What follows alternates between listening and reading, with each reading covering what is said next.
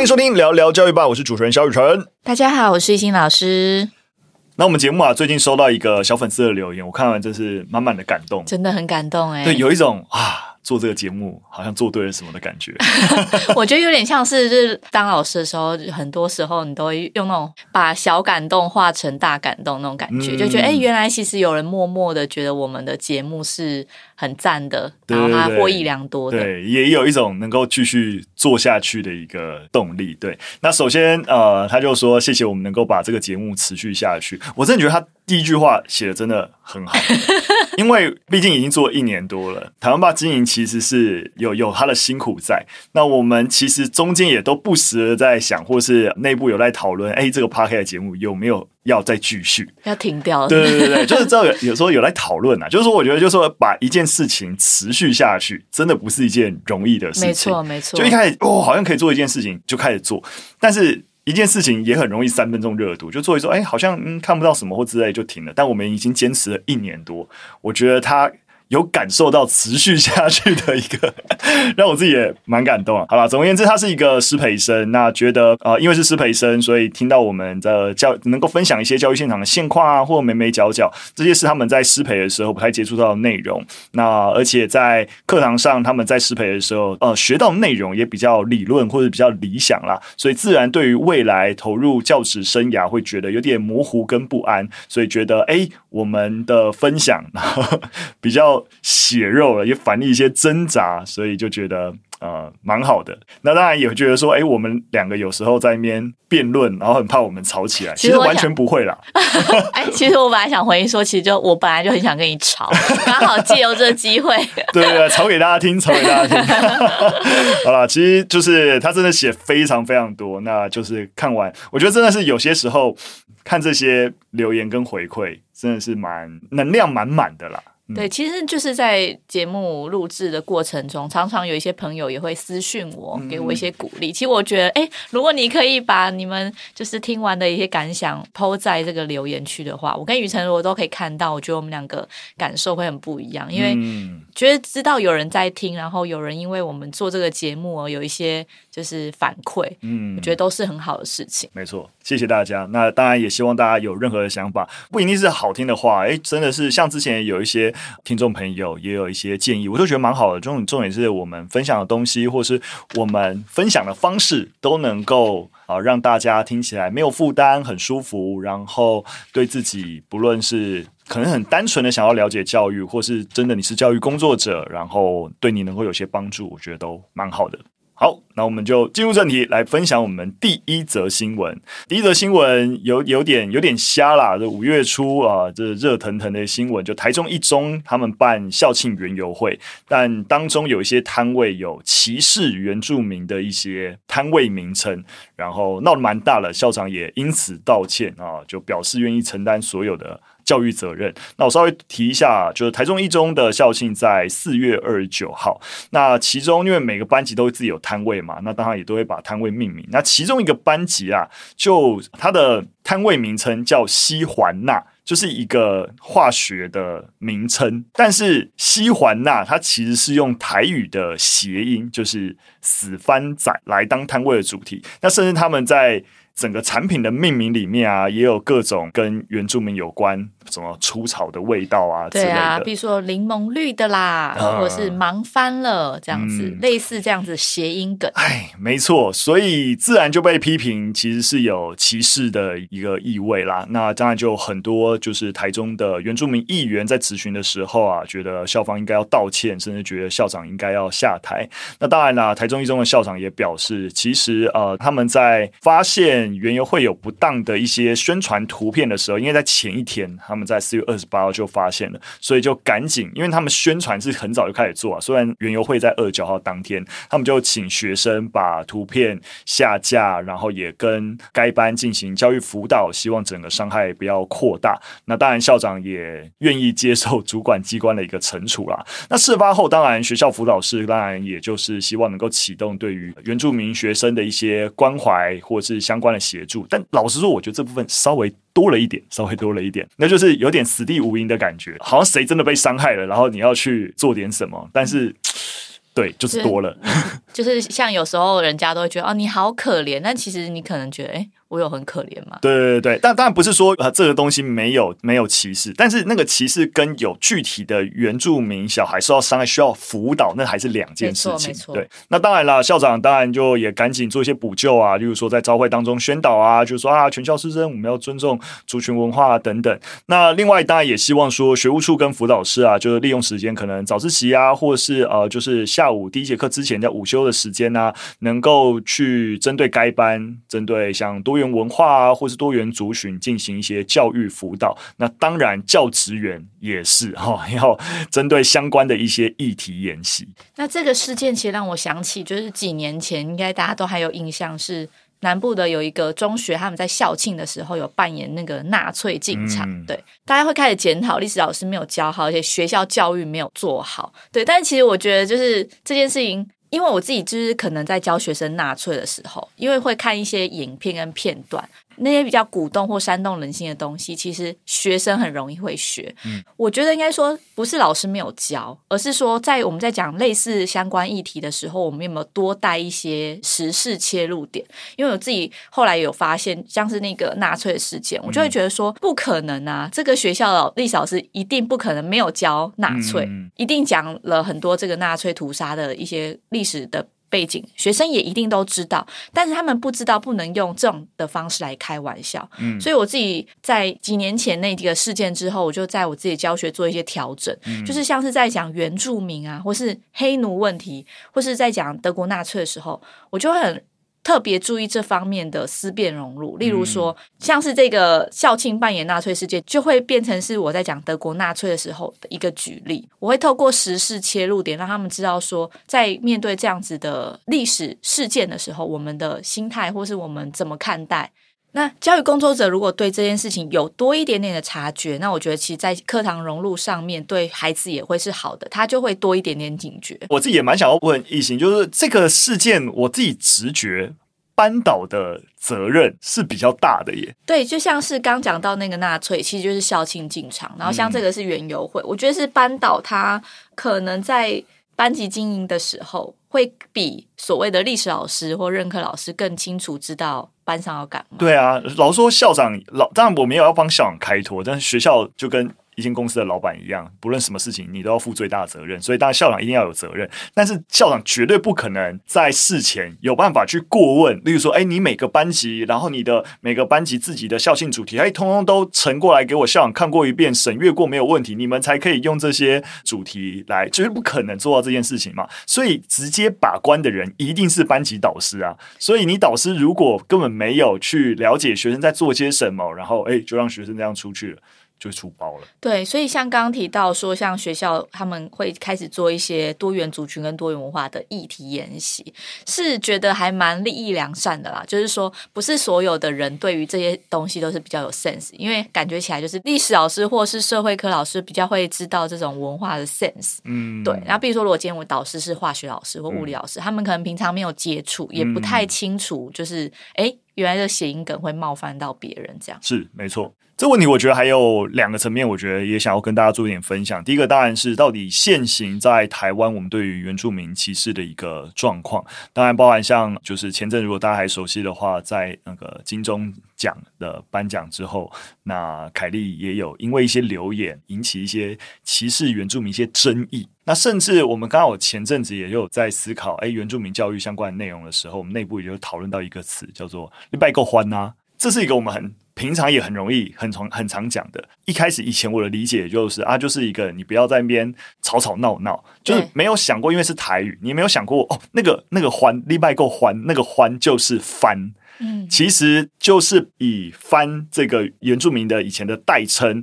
然后视作是一个不讲理，然后没办法沟通的对象。所以你说啊，当我们用麦够欢的时候，就指涉你像番人一样不能讲理。对，实际就是就是歧视，然后就哇，原来你可能以为你只是一个平常生活的用语，但它这个词语出现的一个脉络，跟这个你你直接说死番仔，这是很明确，当然一定是你在辱骂别人。但是即使是我们刚才这种生活上，你好像哎你会听过，但其实它也还潜藏着歧视，只是我们没有自觉。对，那这都是的确就跟懿心。刚才讲的一样，即使是我们是社会科老师，哎，有一些真的是。跟我们的一些生活的用语用词已经牵合的非常非常紧密的，我们都不见得能够很有效的察觉，但更不用说啊、呃，就是非相关领域的老师。所以，的确，怎么样对于普遍多数的老师都有一定程度很基本的文化面的增能，就蛮重要的。但当然，大家一定也会呃进一步啊，第二个层面的问题就是，哎，到底怎样算是一个歧视的标准？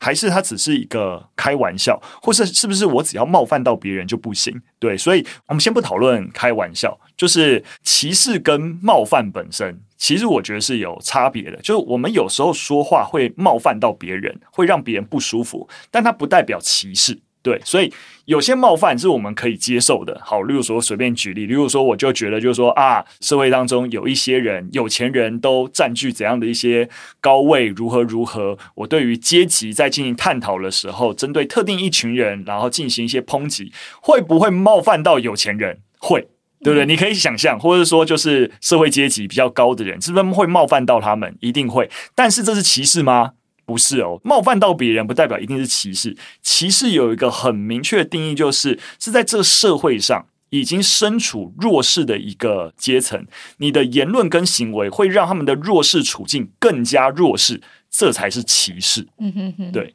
所以，并不是任何冒犯别人的话一定都不能说，但我们还我们要避免歧视用语的一个核心点，就是刚才这个样子。那关于开玩笑啊、冒犯啊、歧视啊，其实我们以前啊、很久以前做一档节目叫《零零囧囧》，有一支影片也有谈到啊，大家有兴趣的话可以找出来看。那当然，回到原住民，其实还是有另外一个点可以聊，就是到底自己能不能歧视自己，或者说自己能不能自嘲？我用别人会。的歧视性用语自嘲，就大家一定有听过，像是哎，呃，有些用语啊，是不是说 nerd？哎，黑人自己用没有问题，哎，别人用哦。就是歧视，对，因为就是有些话黑人可以自己讲，但是如果我们讲就是歧视了。没错，像台中一中这个案例啊，刚才也有讲到啊，他一个呃酒的名字就命名叫德拉，这个问题其实台湾爸以前有一支谈原住民的影片，也有碰到类似的争议。我们非常非常早期的有一支谈论原住民影片，也用这个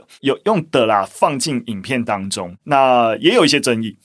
但是我们在内部一开始讨论就讨论很多，因为决定要用这件事情要把它放进去的是凌晨，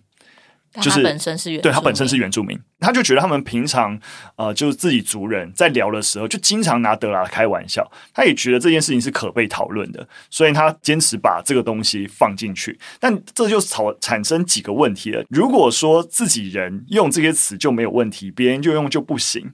啊、呃，这是一个可以讨论的点。那第二点是。凌晨因为自己觉得是原住民，所以他用。但是我们整个品牌本身，就是说，因为出去还是一个台湾爸的影片，它跟创作者本身的连接，当一定有一些落差的时候，大家能不能认同你这样使用？对啊，所以你今天要我来讲的话，我绝对不会这样用了。就是不论今天主创团队是不是原住民，我都觉得我们不应该这样去处理。我分享这些事情啊，就只是让让大家知道说，的确，虽然说我们要小心避免歧视，因为歧视的核心并不是为了追求所谓无谓的政治正确，而是你会伤害别人。那你会发现很多的一个用词，或者是在特定的情境下面，都一定有一定的模糊性啊。谁来用，在什么样情况用，他用的目的到底是什么？就跟哎，翻我们知道，平常我们不能够这样去使用。那因为现在要说，现在原住民就是原住民。但是当我们在历史解释上面的时候，还是会使用这个名词。但你不会因为历史课使用，你断章取义说，你看历史老师既然说翻，不对，你要还原到那个情境下面。所以呃，我们在看待这个议题，的确要多一点的一个小心。但还是要把握目标啦，就是我们目标都是不要伤害别人。好，我们进入第二则新闻，要来再谈谈。二零三零双语国家政策，那最近啊，许多的教团啊，就希望能够拒绝审查双语发展中心的一个草案。那这是从大概前年开始啊，其实行政院就编列了蛮多的预算，大概有一百二十五亿啊，希望积极的推动，到了二零三零的时候，台湾能够变成双语国家。那这个推行到今天的结果，让现场的确是。蛮多怨言的，我们待会再听懿心分享。那呃，有一个相关的多语台湾的行动联盟啊，他日前也有在公共的政策网络平台提案，希望政府停止错误的双语政策。那目前也有超过七千人联署了。那这个提案呢、有呃五个主要的诉求，包含停止双语政策、停止教育部以双语为名的补助要点、停止双语政策评鉴、停止非英语科教甄以英语进行口试与试教，以及提升。英语教学的品质，不要让英语成为其他学科的指定教学语言。那当然，我们待会也会讨论一下，到底这个诉求合不合理。那我稍微提一下，最近的争议的一个核心啊，就是因为政府要推国发会提报的双语国家发展中心，就又要要弄一个机构来推这件事情，然后经费竟然编了七点四亿元。所以这个中心的设置条例草案，其实在去年十月的时候，立法院就已经进行首度的审查，但是大家当然对于这个内容或是为什么要做这件事情，那这核心当然包含资源排挤的问题啊，所以有战歌。那今年其实三月的时候又闯关，但委员会人数不足又流会，四月的时候又重新排审了，所以最近才又开始进入讨论的一个视野当中。这个新闻其实蛮多现场的老师在脸书上都有分享按赞，我看我蛮多朋友的，对，因为大家其实就像是新闻中提到的。这些诉求，大家应该在现场真的是怨声载道。但同时，我也觉得我周边的很多朋友也为了二零三零的这个双语国家政策，其实做了还蛮多努力。也就是说，有些老师他其实蛮希望自己在外语能够有增强加强的。像我们学校就有就是国际教育跟双语教育结合的一个社群。然后，其实我觉得里面的老师，像我自己有加入啦，就是我们都很想要。随着时代的浪潮，应该说，或许我们本身对于这个政策并不是那么的肯定，对，但是感觉就是局势就是要这样变了，我们就会在这个局势当中去增能。所以，像很多老师会去开始开双语课程的公开观课，然后在他公开观课之前，也会跟我们就是练习要怎么样学生在。比较能够听得懂，因为是国中生嘛，所以他的用词啊，或是有一些指令，会确认自己的孩子的程度是怎么样。那另外也有老师就是他们自己呃额外去补英文，因为他觉得就是我我的那个朋友是国文老师，他要顺应这个浪潮，所以他还特别就是自己自费花钱去学英文。呃，半年之后他就带着学生去海外做交换的游学。所以也就是说，我觉得现场其实蛮多不同类型的老师，嗯、但。我觉得共通点其实怨声载道是都有，只是说在怨声载道之下，有些人不改变，有些人要改变，有些人就是啊吧啊，我觉得不可行，但是我不想被淘汰，所以我要去多一个双语教师的认证啊，或是我在我的语言能力上面要多增强。了解。那你觉得在这几个诉求里面，你哪一个觉得嗯比较有讨论的空间？像这个诉求里面，我觉得像。停止双语政策评鉴这件事，我觉得还蛮认同的。现场老师应该都知道，说我们有各式各样的评鉴，哈，比如说呃环境教育的评鉴啊，然后生涯教育的评鉴啊，或最大魔王就是校务评鉴。好，那就是所有处室行政啊、教学人员全部都要动起来，为了那四年一次的评鉴。那我就觉得，如果今天在推行双语国家政策的同时，然后又夹带了一个这样的评鉴，其实我觉得对现场老师来讲，一个。开始变成做一个文书作业，然后变成是啊，因为有这个评鉴，所以我们为了要符合这个指标，所以我们就开始推动了一些我觉得不符合教学现场会需要的东西。我大体也是蛮同意懿心刚刚说的，就是任何的行政叠加，我觉得往往都是我们要相当小心的。就是以前在学校的时候，那每次那个校务评鉴啊，这个影印机、影印纸都不用钱，油墨都不用钱的，你知道吗？就是哇，我们真的是。这些东西一次过后，又又是全部就是完全不需要的东西，就是应付审查，做一堆各种的行政的一个耗损。如果说你今天在一个民间的一个单位，去思考，你就你就一定会有更高的一个动能，想办法去精简行政耗损，因为都是投入都是成本。这在一个你不要说学校，在一个公务的一个系统里面都没有这样思维，所以包含要弄弄什么什么发展中心，然后又莫名聘请一堆人，然后搞什么评鉴，然后来做一个审核，到底之于双语的达成。它的一个成效到底有没有对应关系？我觉得这真的是一个超级无敌大问号。我回忆一下，就是其实现在的评鉴都还蛮数位化的，就是像哦，我以前啊，对你以前，但是它现在硬纸其实是呃蛮少的。嗯，我最近接触的一个效果评鉴是这样，就是你比如说，假设我们今天定五月一号要来审查，可能四月的时候你就要把所有的电子档上传到云端，蛮好的。所以委员们他们可能可以用这一个月的时间先看完，然后他觉得有问题的，或是他觉得想要再多了解的，嗯、他就会在当天五月一号的时候。跟大家讲说，比如说，哎，特教的哪一个部分我想要多了解，嗯，那你们可不可以把纸本资料拿来给我看？嗯，对，所以就是变成是，当然在这个部分有做调整，可是我、嗯、我觉得想要强调的是，行政人员在做评鉴这件事情，不是有没有印出来而已，他其实是要做很多很多的表格跟准备工作。嗯、那如果我今天真的发现，哎，惨了惨了，我们学校就是没有这个指标。那我要被定，还是我要先做假资料？没有，我就提供一个问号。你要在当场被定，说你们学校这个指标没有，嗯、还是说你要做假资料？然后再来就是，如果你的这个问题蛮值得想想。然后再来就是说，今天我们想要发展双语，应该是等到它发展之后，我们再定定一个可以检核的标准，而不是说先有我们就是要对对对。就是你现在要评鉴什么？所以最后就会沦于像刚刚说的，你知道，就是为了要应付。我们先把指标看清楚，好，那我们就是透过这些指标，我们都有做好就结束了，就变有点制式化吧。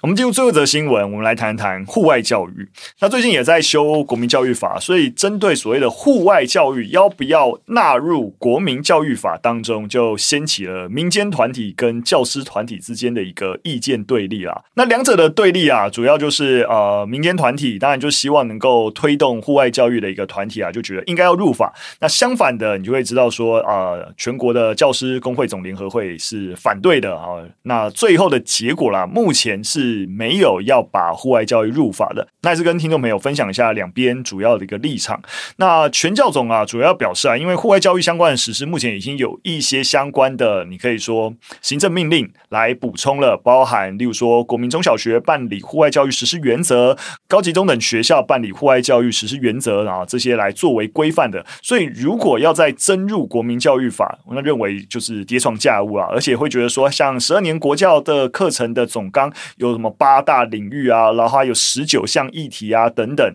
那觉得教育部本来认为户外教育可以入法立法理由，那也可以适用于其他八大领域跟十九议题啊。那为什么不干脆全部都入法？那如果全部都入法，那到底国教法跟课程纲要的区别到底是什么？啊，就是那全部都把它放入国民教育法就好了。那当然，反方意见啊，就是啊、呃，就是优质户外教育推动联盟啊，就认为说，第一个，他认为户外教育。跟就是其他的领域跟议题逻辑是不一样的，就认为户外教育是国民教育的基石啊，就是说用这种方式可以学任何东西，所以不能够放在同一个天平上面比。那第二个诉求啊，是认为说不论在课纲、实施原则、专法，其实是不同效力的行政跟立法作为。那所以啊、呃，当然各方面都要推动，所以不希望因此而要削足适履啊，就是说啊，只用这些原则就要涵盖整个户外教育的。精神对，那诉求三呢、是认为说啊，可能国民教育法认为在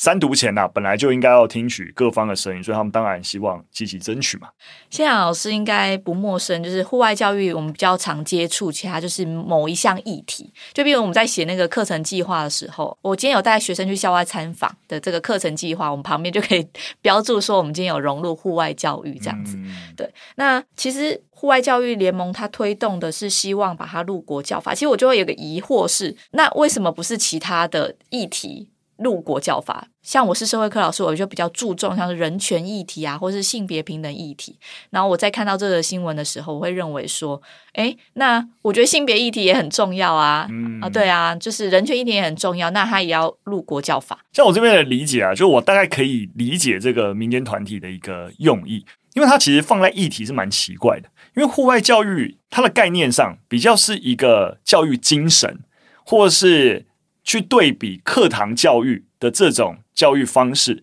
你应该把孩子拉到一个户外，一个真实的一个社会情境去感知，就是学习。所以它其实比较像是一个学习，你说方法，它比较不是一个就是说，例如说呃性别议题、人权议题，你有一些啊、相关的一些学习内容跟涵养，也就是说，我可以用户外教育的方式来去呃上一些跟人权教育有关议题的内容。也就是说，你觉得它比较像是在对抗课堂教学？对，就是想要到户外去教学。对，就是我觉得你把户外教育放入议题，就是说我我觉得它放入议题本来就很奇怪啊。但是你觉得很有趣，因为我这近一年啊，可能户外教育它开始被重视，嗯，所以我们常常会收到一些老师可以去参加户外教育或户外议题的一个研习，嗯，那研习内容基本上就是大家在一个庙，然后参观，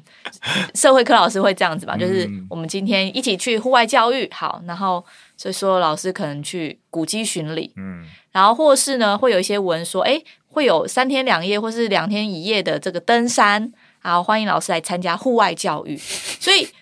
我应该是说，对没有关心这个议题的的人，就像雨辰刚刚解释，你觉得户外教育应该是这样子的概念。可是，对我们只收到研习公文的人会觉得，哦，户外教育就是提倡要去真实的情境，不管是大自然或是人文的这个场景去做学习。可是你说它是一个教学法。这个研习有达到这个教学法没有？它好像是只是让我们老师去体验这个户外的教育的状态。嗯，他当然那个体验完，一定是目标，当然是希望啊，你理解之后，你回过头来有机会在学校申请一个。就是经费，然后带学生出去了，应该目标是这样。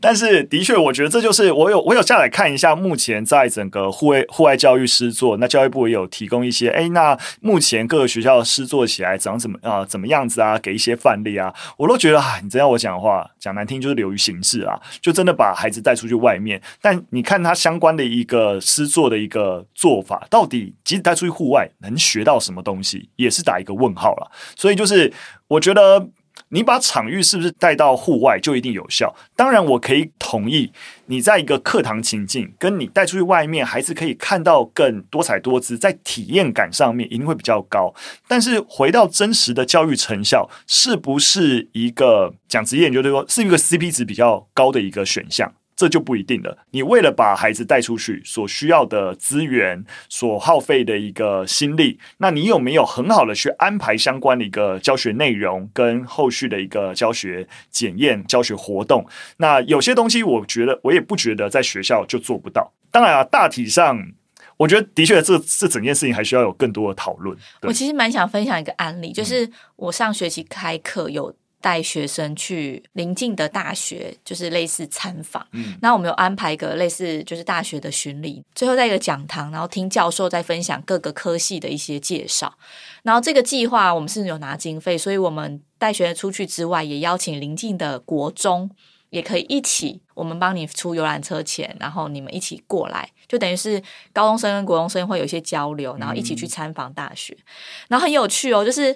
其实因为我对于参访这件事情来讲。我自己的感受是，你就去看看，然后我们也没有安排任何的作业或是一些指令，嗯，对。但我觉得这也是一个不好的示范啦，就是你只是让他去看，说说实在，就是我懒，或是我没有指标，我不知道在这个流程设计上面我要。给他们什么样的刺激？嗯，好，所以的确我就没有做这件事情。然后很有趣的是，国中生他们每个人手上都一张学习单，嗯，对，然后他们就是到哪里就开始写东西，然后听讲的时候也一直在写。那后来我就跟这个老师讨论，就说：“啊，你你有准备学习单哦？我高中生都没有。”那老师给我的回应很有趣，他说：“我怕他们吵闹，所以我就。”给他们学习单，让他们写，所以他感觉起来蛮符合户外教育。就是我去了实地的这个大学参访，嗯，但其实你在做的事情也是在执笔，然后在课堂上可以做的事，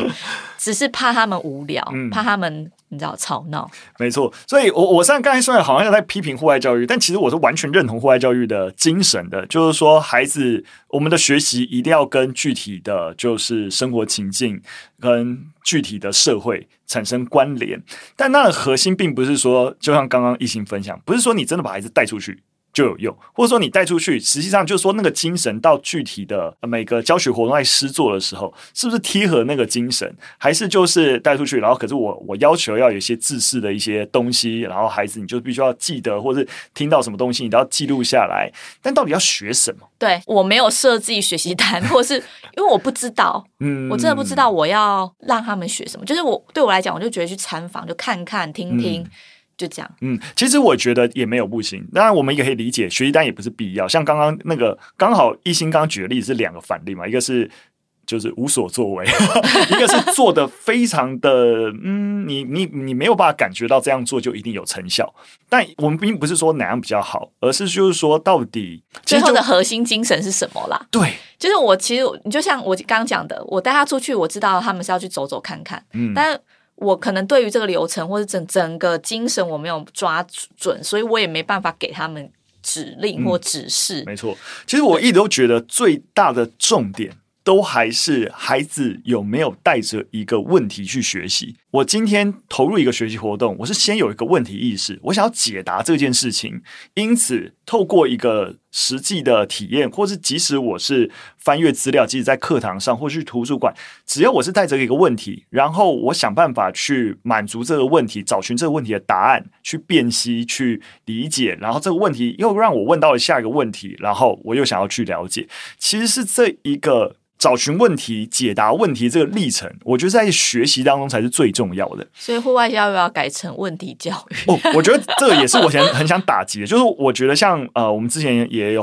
几堂在分享专题式学习，我觉得这是一个好的方向。当然，一样专业学习落实到具体的情境，当老师并没有办法掌握核心精神的时候，一定也会很多歪掉的情形。对。但是我们核心要讲的还是一样，就是说跟我们之前在讨论主题式教学，我觉得逻辑一样。我超不，我一样不买单主题式教学。可是那主题教学最大的问题是一样，毫无问题意识。你到底在一个历史里面，你设定主题的意思是什么？就是这个主题有什么意义？就是好，我要孩子认识，不是没有人从一个主题来认识，一定是我对于这整件事情有一个问题，那我想要解答这个问题。那你提供的一个资料铺排有没有办法回应这个问题？我最常最简单举的例子，都是我们以前在做。动画台湾史第零集，我不知道之前有没有跟大家分享过。我们第零集就在谈台湾卖缺论嘛，对不对？有分享过，然后有分享过，对对对，就是问题意识，问题意识，对对对，对对对，教学者从问题意识出发，然后确保这个问题也是同学感兴趣，他想要知道的答案。那我们更好的方法，不见得直接给他答案，而让他自己想办法去找寻答案。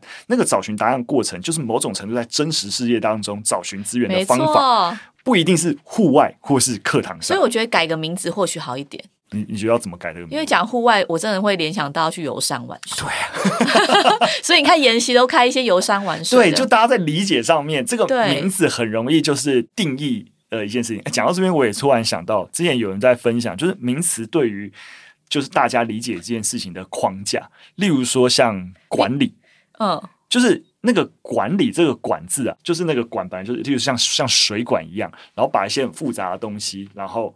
把它理的。有有条有理，所以我们我们在这个名词的这个这个本身字源底下，我们对于管理的想象就是让混乱变得整齐，嗯，然后所以我们就是要积极的介入。但反过来，你看 manager manager 的英文，它就没有这个管的意涵，反而它它它的那个字根比较有动手做的意涵，嗯哼，所以在英文去理解管理，就会是执行去动手。做东西是在这个管理的意涵比较多的，嗯，而我们因为这个管理的这个字的理解，就很容易觉得就是说啊，整齐，然后不要混乱等等，是我们在这个管理的一个。字的思维，嗯哼哼，不知道为什么扯那么远。反正就是你刚刚讲讲户外的，但是我想到户外教，我就想要户外教学啊，然后都是去六福村啊，对对对，就是就是你 立刻联想，然后你就会对他没有好感。对不起，好了，我们我们扯的有点远了。好了，今天分享的三则讯息就到这边，非常感谢大家收听。如果喜欢我们节目内容，会有任何的建议跟想法，都可以留言告诉我们。那就下次再见，拜拜，拜拜。